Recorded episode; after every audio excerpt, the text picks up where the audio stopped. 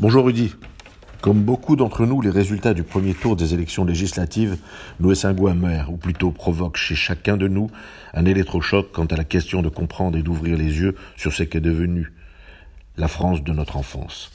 Beaucoup sont ceux qui, fermant les yeux, ou plutôt préférant ne pas voir, ont gardé l'image d'une France républicaine forte, dont le triptyque liberté, égalité, fraternité serait le socle fondateur et protecteur une France des droits et des devoirs, une France respectueuse de tous et de toutes les différences, mais intransigeante face au populisme, au racisme, à l'antisémitisme, au communautarisme et à l'indigénisme.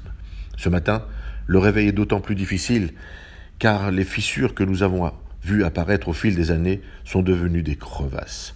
Hier, notre France a montré que sa cohésion et ses valeurs communes sont fragilisées. Certes, les responsabilités sont partagées par l'ensemble du personnel politique des 30 dernières années et par l'absence de projets et d'espoir. Les politiciens populistes se contentant de récolter les voix des déçus et ne proposant aucune situation ni avenir. Hier, le score réalisé par l'équipe de Mélenchon en est l'exemple même.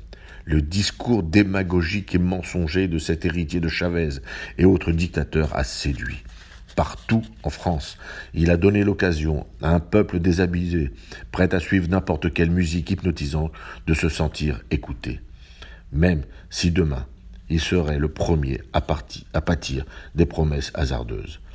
Les résultats des Mélenchonistes sont certes impressionnants, mais soyons rassurés, cet individu ne sera jamais le Premier ministre de la France. Il aura créé les conditions d'un chaos vers lequel il veut nous conduire. Le 19 juin prochain se déroulera le second tour, le tour dont on dit qu'il élimine. Partout en France, les mélanchonistes sont qualifiés pour le round déterminant. Partout, la bataille sera rude, mais aucun combat n'est perdu tant que le gong n'a pas retenti. Il est de notre responsabilité non seulement de voter, mais également de descendre dans l'arène afin de livrer bataille. Chacun de nous doit s'engager et agir. Nous devons rejoindre les équipes militantes de ceux avec lesquels nous partageons des valeurs. Nous avons le devoir d'être acteurs et non spectateurs. Si demain, dans des circonscriptions comme le 11, 12 et 4e arrondissement, Clément Beaune devait être battu par l'odieuse Mécari, ou si nous n'aidons pas la courageuse Lamia El Haraj dans le 20e arrondissement qui mène un combat désespéré mais possible contre l'odieuse antisémite Simonet qui avec fierté s'est pavané aux côtés de l'antisémite Corbyn.